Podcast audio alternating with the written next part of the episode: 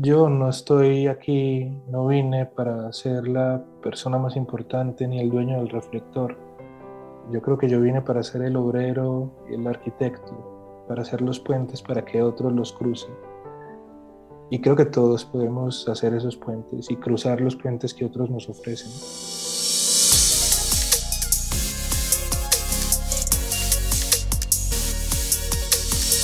Hola people, bienvenidos a un nuevo episodio de Factor Esencial. Gracias de todo corazón por conectarse cada ocho días con nosotros.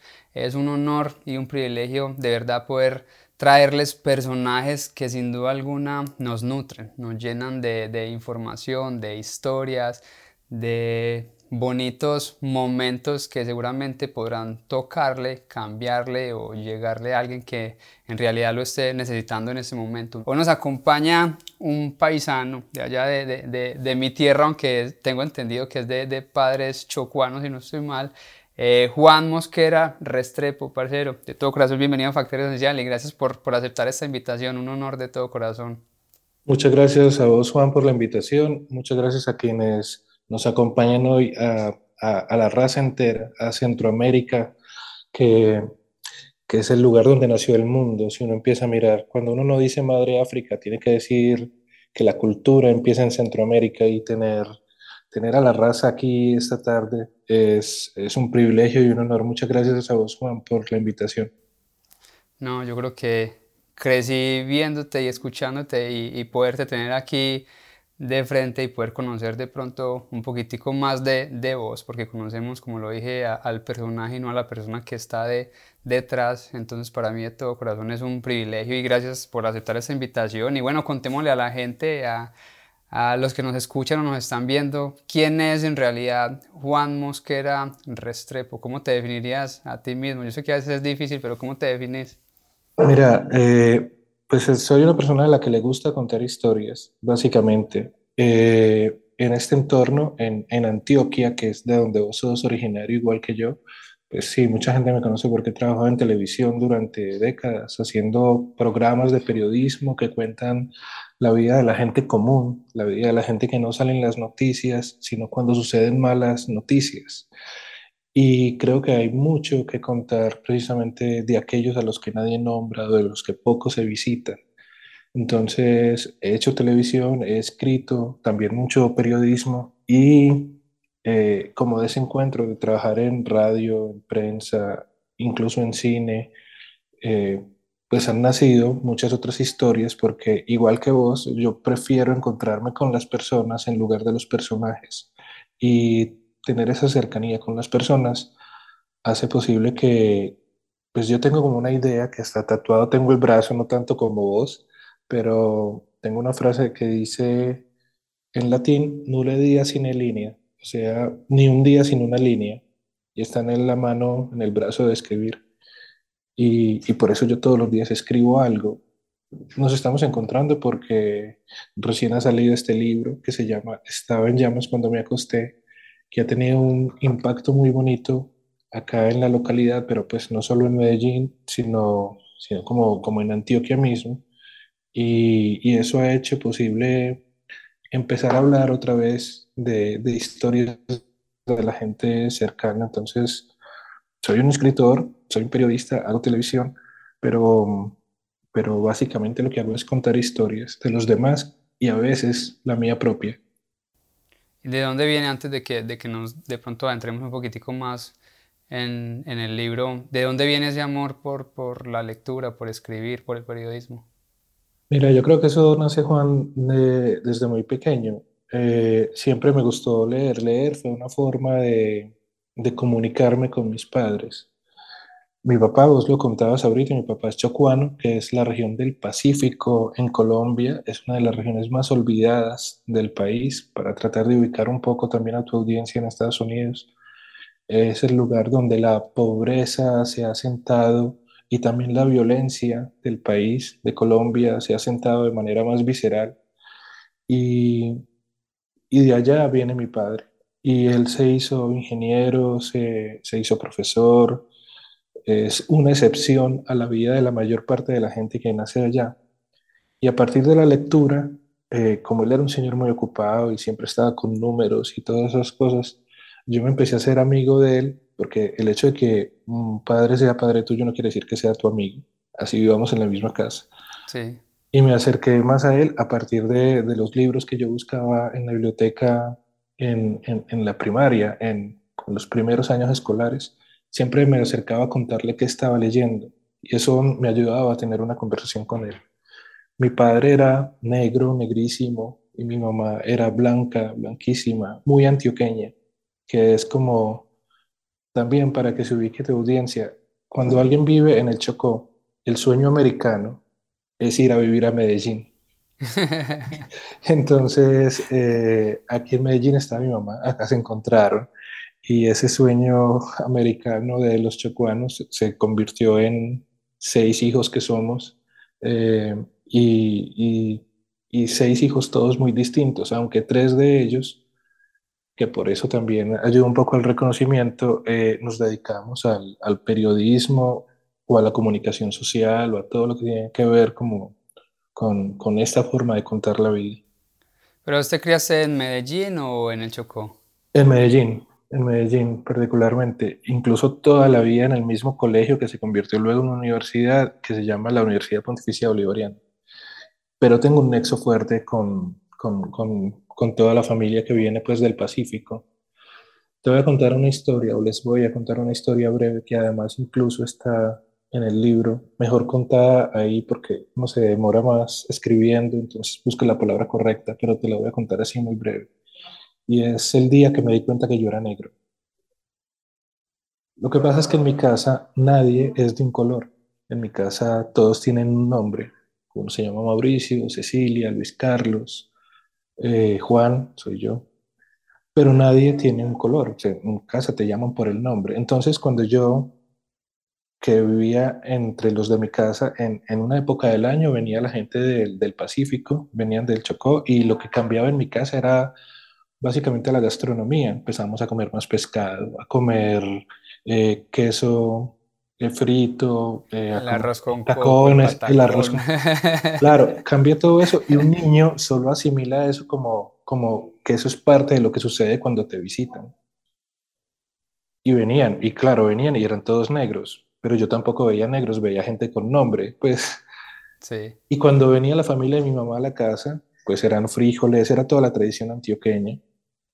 Y yo tampoco veía blancos o amarillos o pálidos, no, yo veía gente con nombre. Entonces el primer día que fui a estudiar al colegio, cuando empieza uno, lo que aquí llamaban el kinder, lo que ahora llaman el jardín preescolar, yo me senté al lado de una muchachita rubia, me acuerdo, y ella me miró y me dijo negro. Yo sentí que había como desprecio en la forma en que lo dijo incluso, pero yo no sabía ni siquiera qué era el desprecio. Yo tenía menos de seis años. Entonces me fui para la casa y en la casa pregunté, mamá, ¿qué es un negro? Y entonces mi mamá me dijo, ay, espere que ahorita viene su papá y, y, sí sabe. y entonces eh, mi papá me dice más o menos lo siguiente, mire Juan, usted en la vida, todo el mundo lo va a ver negro porque ese es el color de su piel, pero no se le olvide que su mamá es blanca, entonces usted también es blanco por dentro. Usted tiene del negro y del blanco lo mejor de los dos, que le sirva eso para defenderse. Y digo defenderse porque igual que donde vos estás, en Estados Unidos es muy marcado el racismo, y lo sabes, ¿no? Tenemos que explicar aquí, pero el racismo no es un patrimonio norteamericano el racismo es universal y el racismo en Colombia todavía se vive de maneras indecibles. Entonces esas palabras de mi papá también me ayudaron a, armarme de argumentos y de, sobre todo de cariño para sostener la vida que vino después. Nelson Mandela, ustedes lo conocerán, que se llama, eh, es, es, un, Nelson Mandela, pues como para, para, para, resumirlo, es el hombre que cambió con amor un país, siendo guerrillero. Después de 27 años en la cárcel, Nelson Mandela sale a decir, blancos y negros pueden vivir, convivir y hacer una nación. Nelson Mandela en su autobiografía, que se llama El largo camino hacia la libertad, en la última página escribe la siguiente frase. Él dice, nadie nace odiando a nadie por el color de su piel a odiar se aprende y amar también. Es más fácil enseñar lo contrario. Entonces, claro, vos nunca ves a un niño racista menor de dos años, Un niño es un niño y se hace amigo de los que tiene alrededor. Esa, ese tipo de enseñanzas, pues, tienen que ver también con la manera en que uno ve el mundo. Y, creo que esa forma de juntar las, las, los dos mundos, el universo negro, el universo blanco, que, que, pues para ser muy sincero, aquí más bien es un, un, un complemento, porque vos que, que, venís de Medellín, sabes que aquí pues todo lo más puro es la mezcla, todos somos hijos de un montón, nosotros tenemos sangre indígena, sangre sí, todo, mestizos, mestizos eh, zambos, de todo. Entonces, en esa mezcla creo que de ahí vengo yo y de ahí pueden venir muchas de las formas de ver el mundo y de, las, de los gustos que uno tiene. La, la música que uno escucha, la literatura que uno busca y la gente que le agrada a uno también. Después ya en ese mismo crecimiento, en, esa misma, en ese mismo pasar por la vida, ¿sentiste rechazo por el, por el color o porque te llamaran negro? O ya como lo tomabas después, por ejemplo, si te lo llegaron a decir. No, mira, eso, eso, sigue sucediendo. Incluso siendo una persona más o menos reconocida en la ciudad o en, o en el departamento o en el país, porque tampoco son tantos los negros que salen en televisión acá en Colombia. Eh, todo eso uno lo ve en situaciones cotidianas, como cuando vos vas caminando por una calle y alguien que va adelante te mira y siente como una sombra, entonces se cambia de calle porque piensa que de pronto lo vas a atracar, a robar, y a uno le da ganas es como de alcanzarlo y decirle, señora, tranquila, mire, yo estudié más que usted, probablemente gane mejor que usted, eso no importa. No, no, le... Es que estamos metidos en el miedo a lo desconocido, al extraño, al otro. En un país como este, que es un país que ha atravesado muchas guerras, uno es consciente de que también nos han enseñado a a temerle al otro y hemos construido una narrativa en torno no solo al, negro o al indígena, porque entonces se dice que, el negro es perezoso o que, el indígena es problemático, como que si tuvieran que tener como... generalizar. Generalizar, exactamente.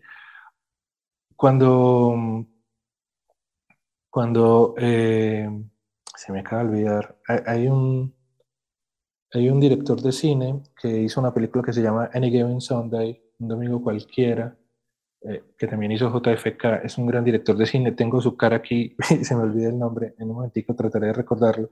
Cuando él hace esta película, que es una película sobre un domingo de un, de un, un encuentro de fútbol americano, eh, y tiene al Pacino en un equipo como el, el, el, manager y tiene pues a unas superestrellas armando a Cuba Golden Jr., a varios en el equipo, él hace lo siguiente, y por eso esta película es un clásico del cine, un domingo cualquiera, para que la busquen si la pueden ver por ahí.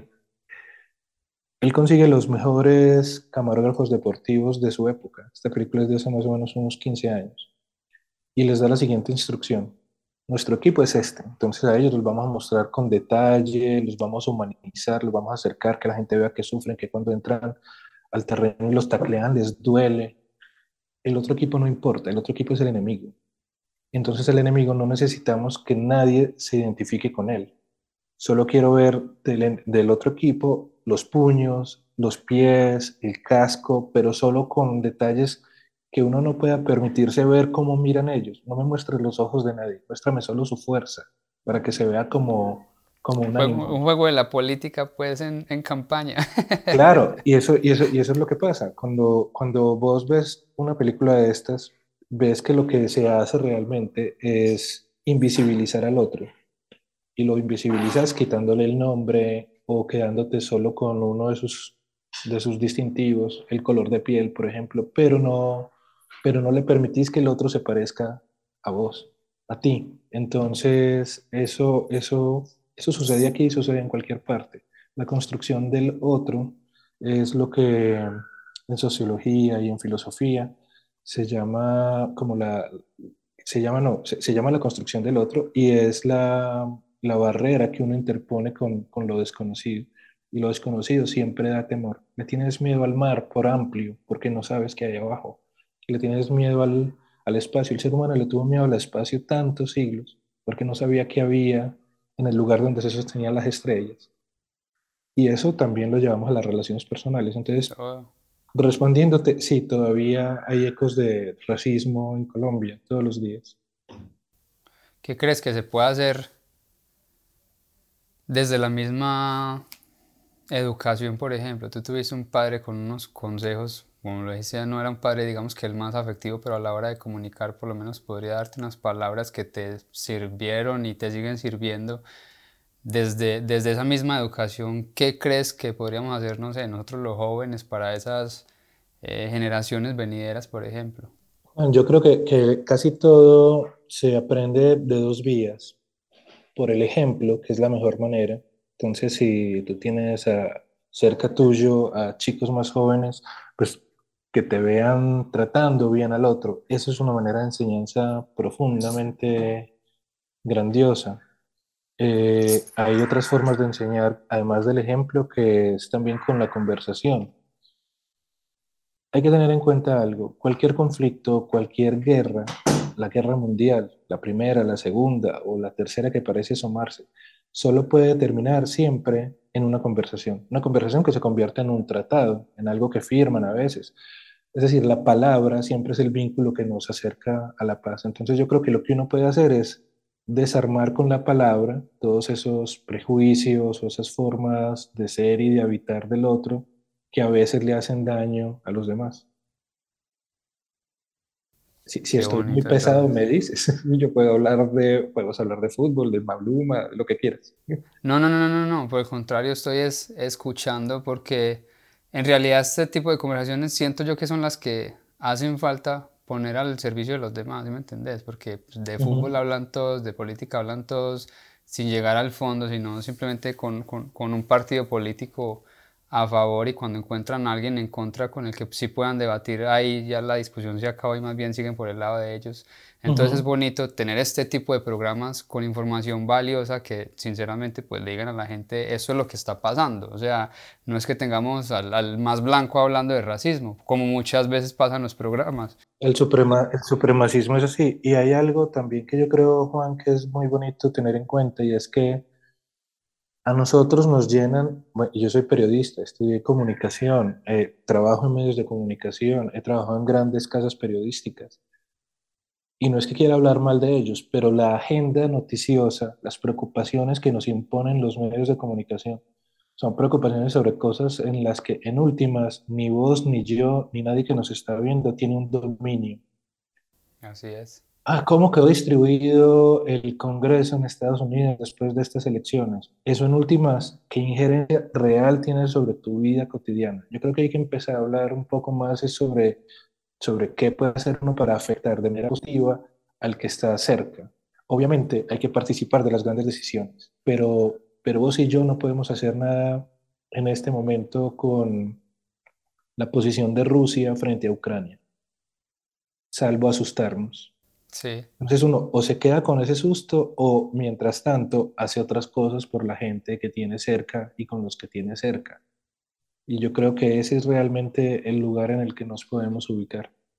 Yo creo que ser un poquitico más, más conscientes. Estamos, yo creo que ahorita como que tan metidos en tantas distracciones que lo único que pretenden es sacarnos de esa misma conciencia y de ese mismo encuentro muchas veces con nosotros mismos, valga la redundancia. Yo creo que estamos tan metidos ahí y tan ahora sí atrapados en la red por completo, que nos, nos perdimos de, de, encontrarnos a nosotros, a nuestros seres queridos, a nuestras familias, a nuestros amigos. Claro, y, y hay tanta información alrededor y hay tantos estímulos que es muy fácil perderse. Entonces uno cree que estar muy enterado es saberse solamente la primera frase, el headline de cada, de cada, de cada noticia, pero no te das cuenta que tu vecino está enfermo, entonces, ¿qué tan enterado estás realmente de la vida cuando, cuando pudiste ayudarle a alguien que estaba más cerquita, pero, pero, pero te sabías quién jugaba mañana el Mundial de Fútbol y cuál era la nómina completa? Qué locura en lo que, en lo que nos convertimos. Ahorita, cuando estábamos al, al, principio, nos estabas contando la historia de tu padre, que fue uno de esos, de esos pocos en el, en el Chocó que, como lo dijiste al principio, es un, es un departamento muy, muy, muy, muy, digamos que aporreado por violencias, drogas, se podría decir que muchísimos años ha estado en el olvido. Y tu padre logró salir, ¿cierto? Logró de cierto modo superarse. Cumplió el sueño americano. ¿Cuál crees que haya sido ese, ese valor, por ejemplo, de tu padre viéndolo desde, ahora desde el punto de vista un poco más, más, más maduro? ¿Qué fue lo que quizás le permitió a él haber sobresalido? Que creo yo que es un valor que muchos podemos compartir o que muchos tenemos. Viéndolo, viéndolo en perspectiva, yo creo que lo que tuvo mi papá, al que yo le decía a don Luis, y, y mis hermanos también, yo creo que lo que tuvo don Luis a favor fue, es una persona con una inteligencia excepcional, inteligencia en términos, no, no, no digamos afectivos, porque hay distintos tipos de inteligencia, sino inteligencia intelectual. Era un tipo de, un, de una notoria inteligencia, que es algo de lo que nos ha legado. También eh, fue un deportista excepcional, era el récord nacional en Colombia de los 100 metros planos, el atleta que más rápido corría en este país durante muchos años. Entonces yo creo que cuando vos tenés esa disciplina del deporte, por ejemplo, eso se transmite a muchos lugares de, de tu vida. Y esa disciplina del deporte le, le, logró, le otorgó a él una beca. ¿Cuántos que están viéndonos hoy, por ejemplo, esperan la beca para acceder a la universidad? Y puede ser la beca jugando béisbol, básquet, jugando fútbol americano. Y ser el deportista prominente no quiere decir que seas tonto, porque también en, los, en, eh, en, las películas nos pintan siempre al deportista como un bravucón, como un tipo que no está pensando demasiado y que es solo músculo. Mi papá era muy inteligente y tenía muy bien puestos los músculos al mismo tiempo. Y yo creo que como él muchos pueden serlo. Entonces lo que él tuvo fue una, una combinación de disciplina y ambición y, eh, ser capaz de romper con, con esos estereotipos, con lo que la gente piensa que tiene que ser uno por nacer donde nace, que también lo has logrado vos. ¿Cuántos dicen que vos por ser de Medellín, cuántas veces tuviste que soportar que, que la segunda frase después de presentarte fuera Pablo Escobar? No, eso es pan de cada día. ¿Y, ¿Y qué tiene que ver Juan con Pablo Escobar? Nada. Entonces uno lo que está haciendo es romper todos los días los prejuicios de la gente que, que cree que conoce de uno porque se sabe solamente esos titulares de lo que hablábamos ahorita acerca de las cosas que no, que realmente son la universalización de los prejuicios, más que la forma coherente de conocer a los demás. Total, es que yo, no, pues yo creo que los seres humanos siempre tienden a generalizar absolutamente todo. Y como decías ahora, a temer a lo desconocido, entonces es más fácil hablar de lo que nos es familiar y creen que, que, nosotros nos alegramos de, de eso mismo. O sea, si uno me encuentra con un alemán, no es feliz hablándole de Hitler y de los nazis. Por el contrario, lo que está haciendo es ofendiéndolo. Pero como a los gringos todos los días le muestran narcos en Netflix, la vida de Pablo Escobar, todas las series hablando de los mismos, pues ellos creen, y somos nosotros mismos haciéndolos, entonces ellos creen que obviamente somos felices pues produciéndolo. ¿Sí me hago entender? Entonces creo que, creo que el daño ha sido de parte y parte. Y mira, y mira que acabas de dar en, el clavo con otro de los asuntos. Los, los alemanes se demoraron casi 50 años en producir la primera película de cine sobre el, el nazismo, se llama La Caída. Gran película, nominada a premio Oscar como película extranjera hay una escena que es donde Hitler está viendo que está encerrado y que va a perder la guerra y que la han convertido en un meme, que la gente le cambia. Esa fue la primera película. Donde están todos metidos en el búnker. En el búnker. Y esa fue la primera película, como te digo, 50 años después de la Segunda Guerra Mundial, en que Alemania llevó eso a la pantalla. Es decir, ellos mismos miraron a su monstruo a los ojos. Hay que ver lo que, por lo que tuvo que pasar el actor que, que encarnó a Hitler eh, entonces no son temas que se toman a la ligera en un lugar como ese. Muy bien lo decís vos. Aquí, por ejemplo, no habría que tomar tan a la ligera esa forma de, de endiosar a los que tanto daño, tanto dolor y tanta tristeza nos han otorgado. Total, y yo creo que el, gringo por eso mismo lo hace, porque una, por eso mismo lo hacen, porque una vez uno les explica y les dice, ellos de, de entrada, a mí muchísimos me han pedido perdón, disculpa, no, no, lo veía de esa manera, porque como ellos están viendo que somos nosotros mismos los que producimos el contenido, pues obviamente para ellos lo ven natural. Si ellos lo están haciendo, pues es porque de eso hablan todos los días. claro, deben pensar que es que eso es, es la forma de, cada día. Total. Juan, entrándonos un poquitico más en la lectura, eh, he estado como que queriendo aprender un poquitico más de, de, de ti de, y escuchando como que entrevistas y me estaba viendo una que tuviste con, con Dani, con el Suso el Paspi, y hablas de que la lectura te había salvado la vida, que habías estado al borde de, la depresión, del suicidio. ¿Por qué sientes que la, que la lectura te sacó de, este abismo, por ejemplo? Pues realmente no fue tanto la lectura, aunque si uno escribe es porque lee. Eh, lo que sucedió fue, si estando en una depresión, en plena adolescencia, eh, de hecho, intenté, yo casi nunca hablo de eso, no sé por qué se me salió esa, en esa entrevista con, con Dani, debe porque somos cercanos y siento toda la confianza con él. Y, y pues si me corté los brazos y tal,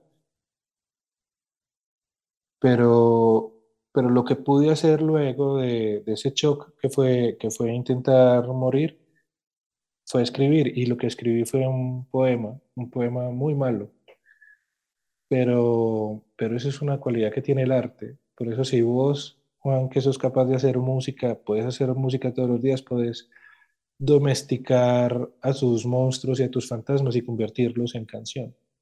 Si alguien dibuja, puede convertir las angustias en una muy buena pintura. Uno ve la vida de los creadores y no digo que solamente pues, de los más famosos, uno puede crear para uno mismo y ya, pero eso lo puede a uno salvar literalmente. Yo sí creo que el arte salva y redime. Lo acabamos de ver en la, en la pandemia cuando estábamos en confinamiento. Los grandes doctores que salvaron a la humanidad son la medicina, que corrió a buscar la, la, vacuna, y, y, que, y, que, estuvo socorriendo a cada enfermo y salvando a los que pudo salvar. Y al lado de eso el arte, porque no podíamos salir a la casa, a la calle, y a la casa empezó a entrar un concierto por YouTube, empezó a entrar un escritor leyendo, empezó a entrar una compañía de danza bailando en un apartamento. El arte se entregó y el arte empezó a dar eso gratuitamente además, casi todos. Y, y eso salvó nuestra salud mental, que es un tema importante del que hay que hablar en público, y permitió que no nos enloqueciéramos. Entonces yo sí creo que o bueno, que nos enloqueciéramos un poquito menos. pero, pero, pero, es eso, no hay que subestimar el poder del arte. En los asuntos íntimos, como, como a mí la escritura que me salvó literalmente, o, o, como le pasó a cualquiera. El otro día veía alguna de esas conversaciones de Fito Páez, que es un tipo que me gusta mucho, cantante argentino, y Fito también decía como, si no hubiera tenido música al lado de él habría sido un drogo que hubiera durado muy poquito tiempo. Y hay que ver que hoy día es un, ídolo para muchas personas, pero sobre todo es el rockero argentino que más generaciones ha logrado atravesar intacto. Y entonces pues, la música le dio una buena vida. Y eso, y eso también está bien. Y después de todo esto, digamos que ese amor por esa misma lectura, por ese mismo arte. Ya pasando ya la, al tema de la escritura, ¿por qué la, por qué la poesía, Juan? Yo creo que es una posibilidad con el lenguaje. Yo creo que es la poesía porque no fue la música. Yo siempre tuve miedo de ser músico. No te puedo decir por qué, pero hay algo que me, me daba Pero pues cantás y tocas guitarra o, o, por, qué decías que la música. No, no, de hecho tengo Teresita Gómez, que es una gran pianista, notable, la mejor pianista del país. Ella siempre me dice que tengo unas manos de pianista, que por qué no toco. Yo le decía, no, hay miedos que uno tiene. Y entonces en lugar de hacer música, empecé a escribir textos que tienen música adentro. La poesía tiene que tener musicalidad. Fue una de mis formas de hacer, de hacer música a partir de las palabras. En el disco recién que va a salir ahora de Juanes, por ejemplo, hay un texto que, un texto no, hay una canción que Juanes y yo escribimos juntos. Juan me llamó y me dijo, escribamos.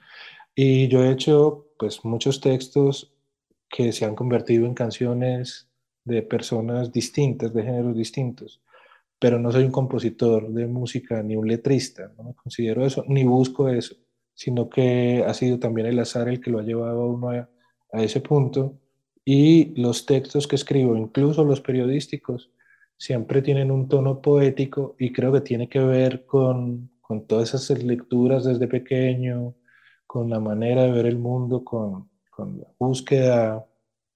Aquí, aquí sucedió algo para contarle a, a, quienes nos ven en Norteamérica, en Centroamérica y recordarle a quienes nos ven en Colombia. En el 2016 hubo un plebiscito para, para votar por, por un proceso de paz con una guerrilla de aquí que se llama las FARC. Y, y, y, yo era de los que votaba por el sí, Muchos amigos míos también incluso votaron por el no, y eso está bien dentro de todo. Eso no nos hace enemigos, que a uno les guste una cosa u otra. El caso es que a mí me dio mucha tristeza que ganara el no el 2 de octubre del 2016. Entonces yo estaba llorando y le pregunté a un amigo qué nos queda, porque uno siente como que se le va la esperanza cuando pasan esas cosas. Y él me decía, solo nos queda el arte, solo nos queda la belleza. Y eso independiente de, eso fue por un hecho político, pero por ejemplo, mi mamá murió hace unos, mi mamá murió hace unos meses y, y en la muerte de mi mamá, mientras estaba agonizando los días antes, yo le leía textos de este libro antes de que pareciera publicado porque yo pensé, pues no lo va a alcanzar a ver. Entonces, y no sé qué tanto lograba ella entender porque el cáncer la tenía muy mal, pero era una forma de convertir mi voz en una música cercana para ella. Entonces yo creo que, que la poesía siempre es una de las formas de la música. Y yo creo que la manera en cómo te expresas, cómo hablas, cómo vibras, es muy poética también. O sea, tienes esa, esa pausa de la música y la, y la poesía. Y ahora entonces en, cuestión, en parte, por ejemplo, del, del título, porque estaba en llamas cuando me acosté. Estaba en llamas cuando me acosté es una canción de Charlie García músico argentino, que él escribe basado en la siguiente historia, que es una historia real que vio en un canal de televisión. Y había un incendio en algún lugar de Buenos Aires y, la y, y los bomberos, la policía, todos llegaron a apagar el incendio y adentro del edificio en llamas se encontraron una persona en una habitación acostado, mientras todo ardía alrededor. Y lo, lo sacaron y le dijeron, ¿usted sabe cómo se inició el fuego? Y él dijo, no sé, estaba en llamas cuando me acosté. Digo, estaba tan borracho o tan llevado lo que sea que en mitad del incendio el man se acuesta. Y eso termina siendo una metáfora de muchas cosas. Yo sufro de insomnio hace muchos años, entonces eh, a veces siento que duermo en una cama en llamas, en el sentido de que no puedo dormir. Y mucho de lo que escribo lo escribo en la madrugada, entonces también tiene que ver como con eso.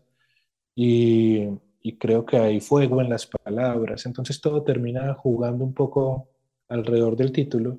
Y mencionabas al principio de esta conversación, Juana, mi papá, y yo te hablaba de la relación que era más bien fría porque no era afectivo en términos, en términos eh, táctiles o de la palabra él con nosotros. Y me acordé que cuando él murió, hace ya 18 años, y cuando alguien se muere, uno empieza a abrir los cajones y a reorganizar y a ver qué hacemos con la ropa. Yo abrí su nochero, que era un territorio prohibido. misterioso y prohibido. Y saco el cajón y me encuentro recortes de prensa de columnas de opinión y de textos que yo había escrito. Entonces me di cuenta, primero, que él me leía, que no sabía que él me leía.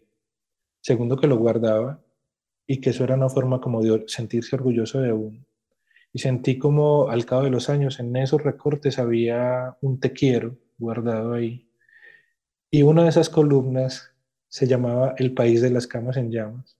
Y la primera frase de esa columna decía, estaba en llamas cuando me acosté. Entonces esa juntar todas esas coincidencias creo que trajo el, el título al libro.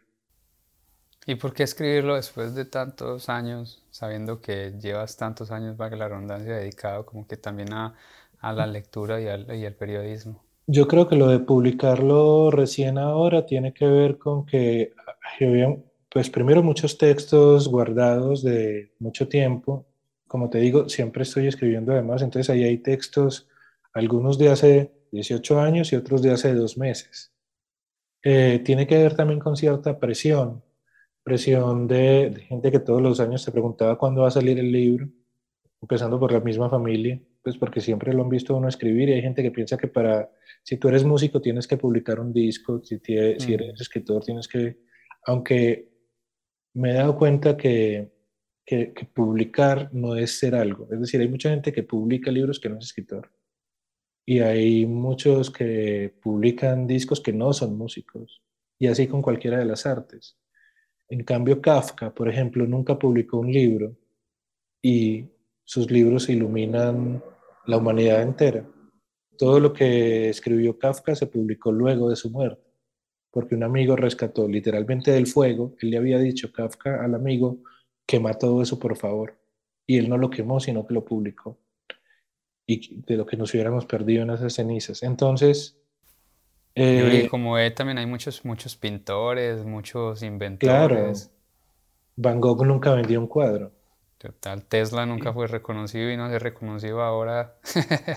claro, entonces vos ves todo eso y uno dice, bueno, publicar para mí nunca fue un afán, pero, pero coincidió este año, bueno, y desde hace unos años que varios editores me buscaron y, y una editora en especial a quien siempre agradeceré todo que se llama Lucía Donadío. Tiene una editorial acá en Colombia, una editorial independiente que se llama Sílaba Editores. Me pidió que le enviara unos textos, pero no solamente yo le envié textos, sino que ella contrató a alguien para que hiciera arqueología digital. Y empezaron a entrar, yo escribo mucho en las redes sociales, en Twitter o en Instagram o en Facebook, escribo relatos de cosas que veo en el día o escribo un poema y lo dejo ahí y Lucía, la editora, contrató a alguien para hacer toda esa arqueología y buscar este, este, este pelado que ha escrito en estos últimos dos, tres años. Y empezó a sacar y a sacar textos. Y me los mandó. Y me dijo, mira, tú me has dado estos, yo tengo estos que también son tuyos. Y, y el libro empezó a crecer desde hace más o menos unos tres años y hasta lograr ser este que, que, que es hoy. Tuvimos que llegar en un punto en que iban 300 páginas y a mí ya literalmente me daba como vergüenza que un primer libro fuera tan, tan, tan grueso. Y sobre todo de poesía. y sobre todo de poesía, aunque ahorita te digo algo sobre eso de poesía. Y, y le dije, no, pues ella me dice, no, es que tengo textos para hacer hasta, pues hasta para un segundo libro. Y yo le dije, guárdalos y con eso hacemos el segundo. Pero, pero, pero me da pudor, saquémoslo así como está solo de, Solo no, con estas 300 páginas que ya es bastante. Lo de poesía es que así como conversamos y vos decís, vos Juan Mosquera tenés una forma poética de comunicarte, lo que quiero decir es que hay textos que son poesía en, la manera formal del verso librismo, hay otros textos dentro de ese libro que son relatos, hay incluso algunos que fueron columnas de opinión. Lo que pasa es que entonces como la poesía me atraviesa, eso es un libro que realmente para mí no tiene género. Es un libro como desgenerado. Puede ser para los franceses, ahora hay una palabra que, que ellos mencionan mucho que es, no dicen biografía, sino memoir, o sea, una memoria. Aquí hay una memoria de la vida mía y de lo que yo he visto. Puede ser una memoria, puede ser un libro de periodismo, como me dijo alguien alguna vez, no hace mucho pero como eso hay que ubicarlo en un lugar de la naquel de la librería para venderlo, entonces dijeron es poesía. Y lo más bonito es que cuando pues, la poesía no se vende mucho, seamos sinceros. Y este libro, su primera edición, la agotó en 20 días. Y recién lanzado en la fiesta del libro aquí de la ciudad de Medellín.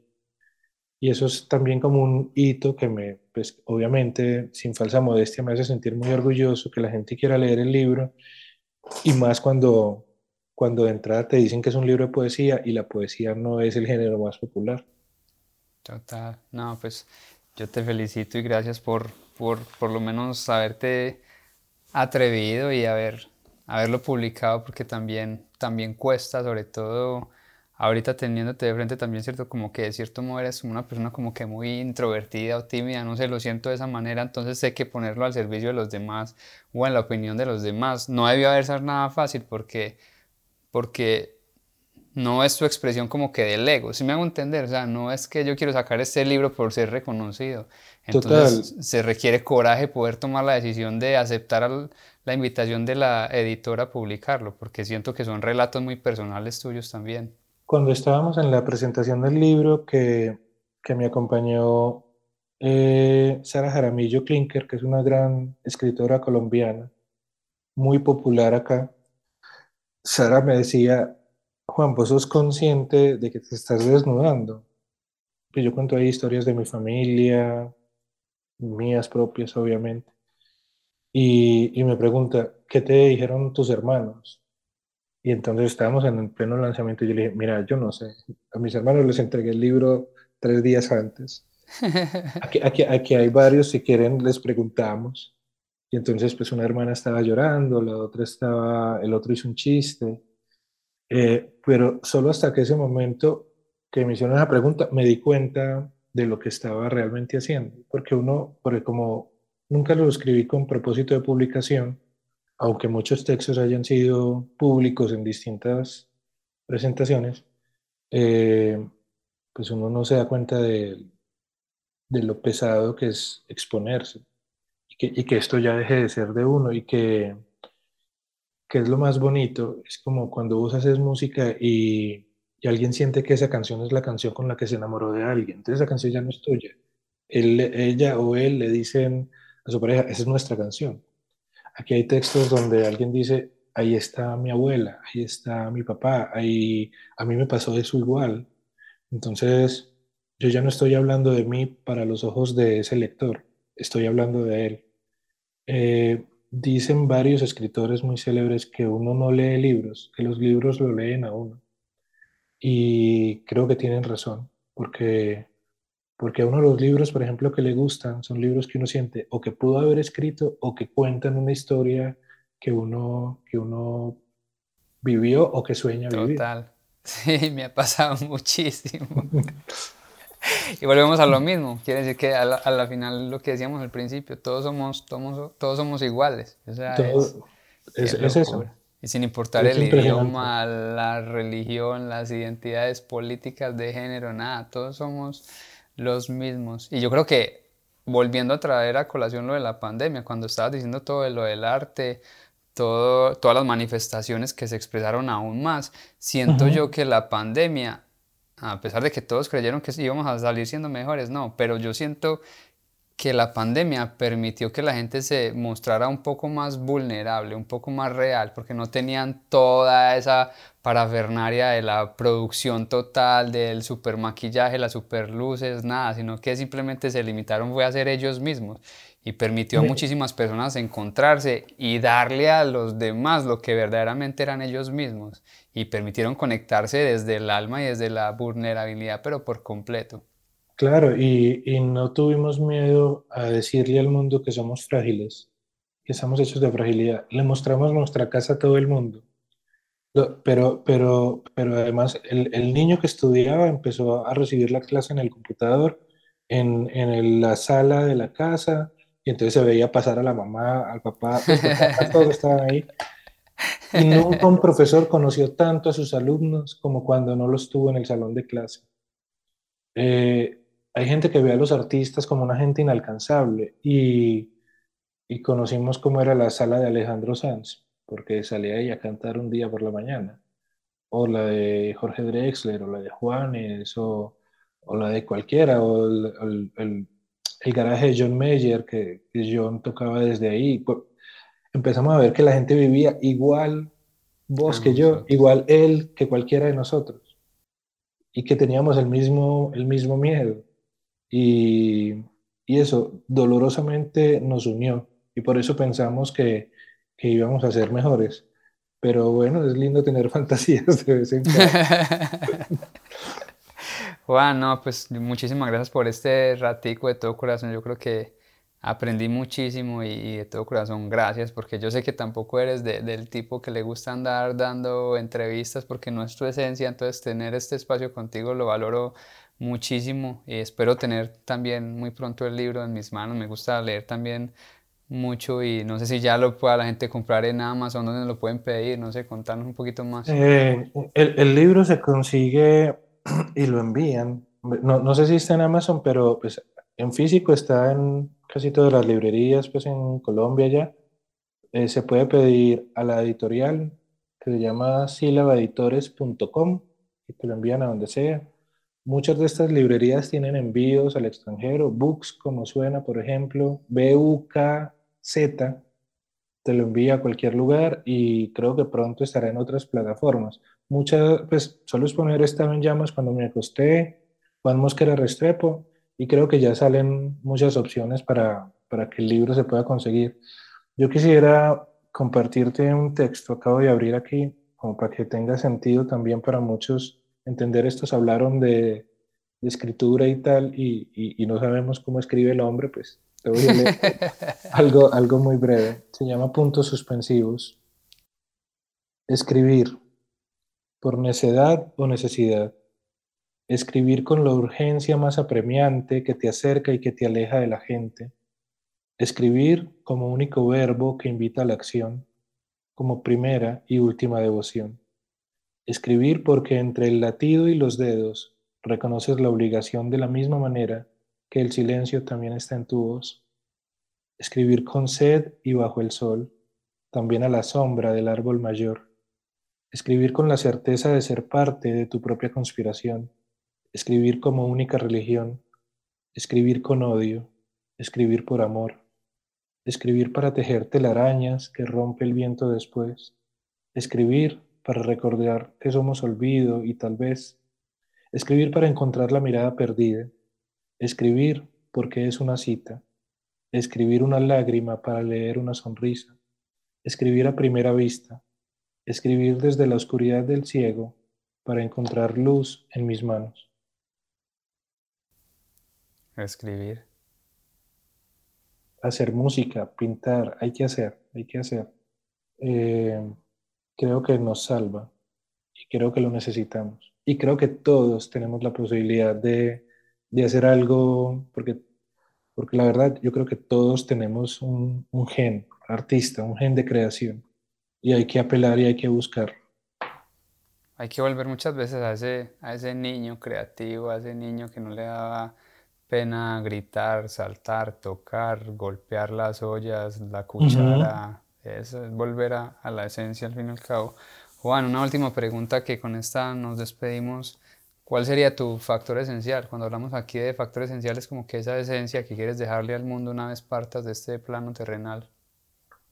Yo creo que mi factor esencial es decirle a los demás y a mí mismo todos los días que lo más importante que podemos construir son puentes. Puentes para que otro los atraviese. Puentes que acerquen la orilla de dos personas que piensan distinto.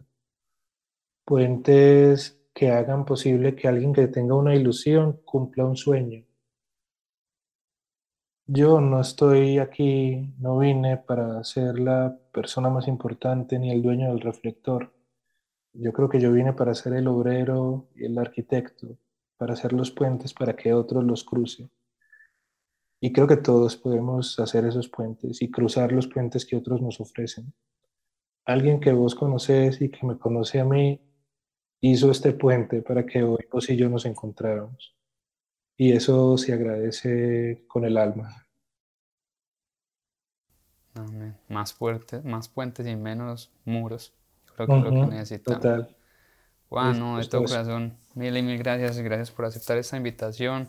Gracias a Lucy que, que, nos conectó y que permitió que este encuentro se diera, que fuese ese puente que nos permita conocer tu historia y ponerla también al servicio de los demás, poner tu libro al servicio y en, y en la vida de los demás. Yo creo que hace falta, hace falta más, más gente como tú en este mundo, por lo menos que, que se atrevan y que sé que desde esa timidez, desde esa intimidad, tienen demasiado para entregarle al mundo. Entonces, gracias por, por atreverte y muchas bendiciones, parcero. Gracias de todo corazón.